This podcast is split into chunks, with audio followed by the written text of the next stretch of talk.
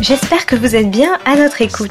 Notre lunchtime en anglais continue avec la chronique Breaking Glass de Dennis Bro.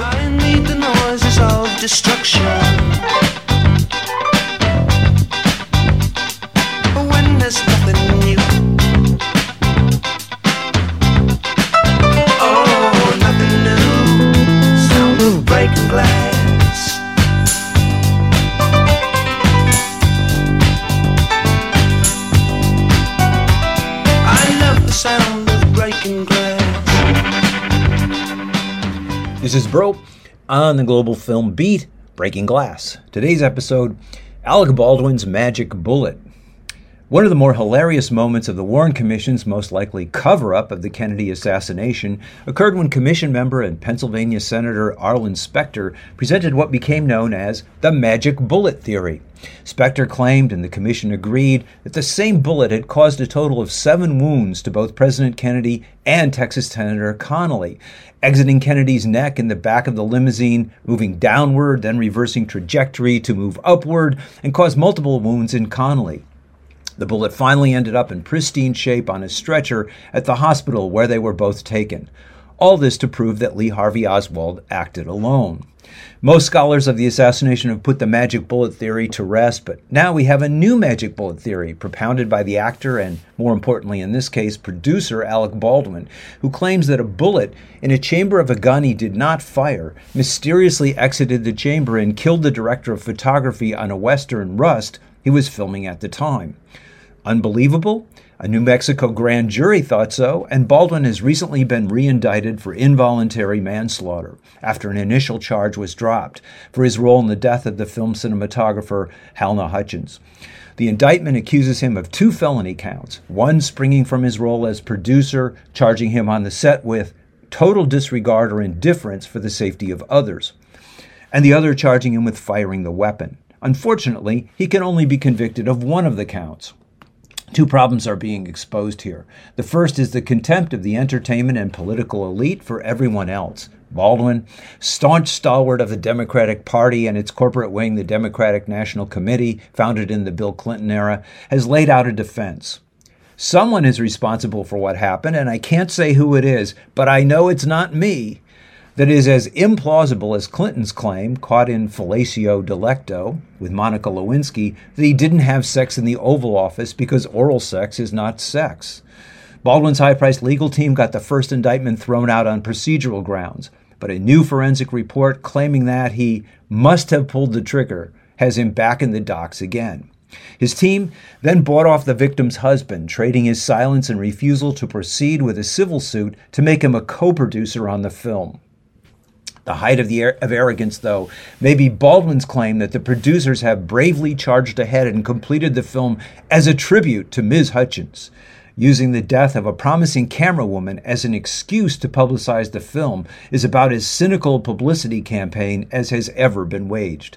What's the family supposed to think when they watch the shots their loved one engineered and then the shots her replacement filmed? Baldwin appeared in a surprise cameo on Saturday Night Live as the evidence was being presented to the grand jury to remind them that he was not too big to fail, but too important to indict.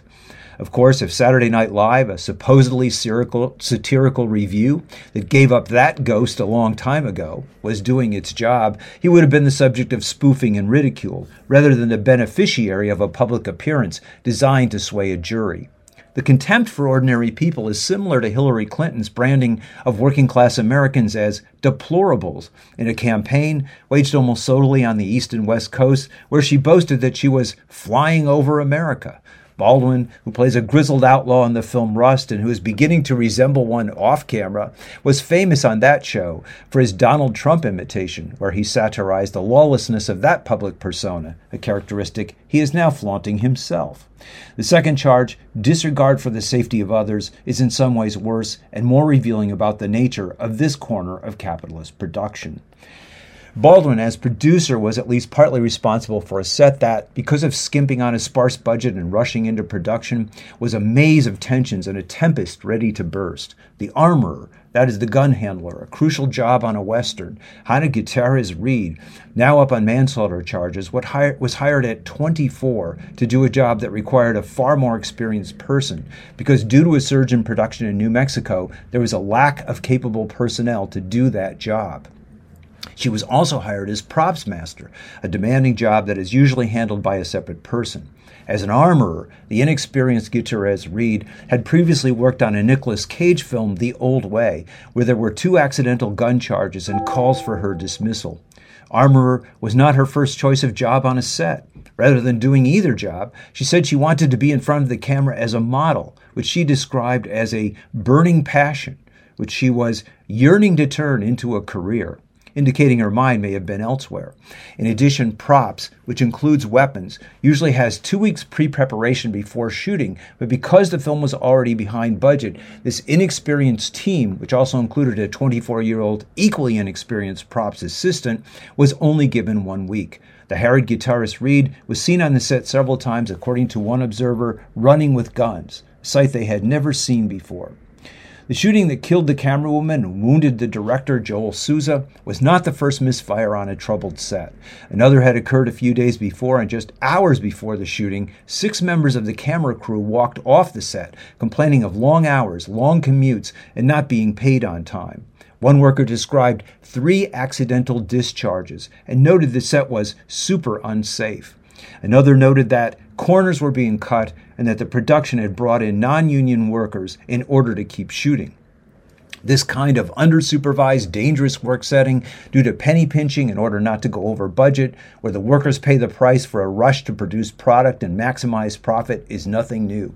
In If He Hollers, Let Him Go, Chester Himes brilliantly describes the chaos and danger in the hastily assembled World War II shipbuilding industry in Los Angeles, center of wartime production.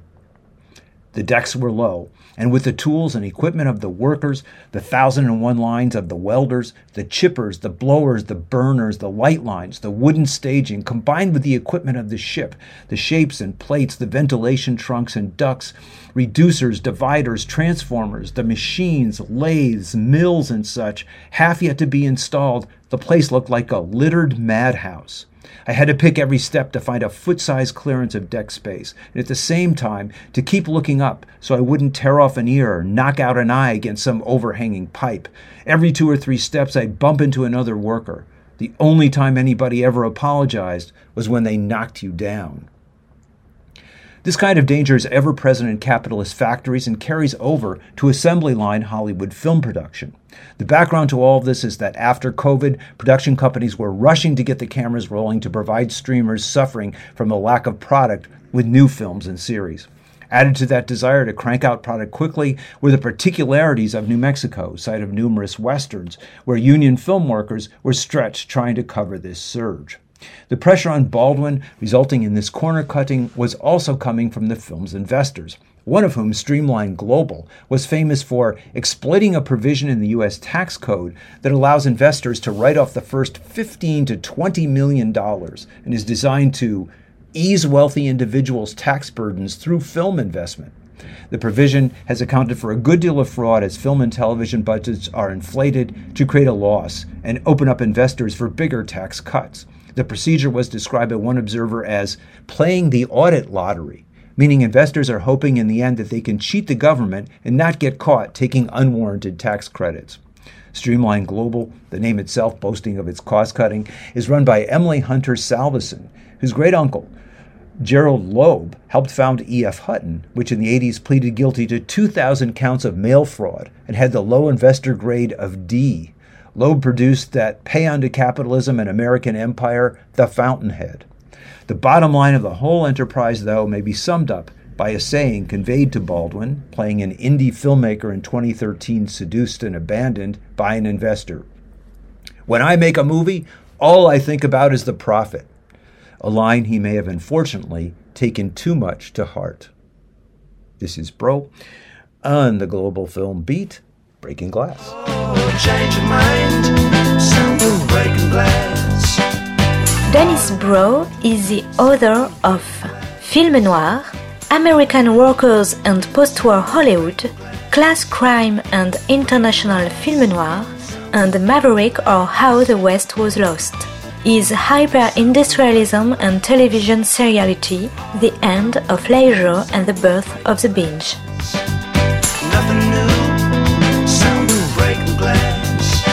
C'était Breaking Glass de Dennis Bro sur Art District. Très bonne suite de nos programmes, jazzistiques et artistiques, à notre écoute.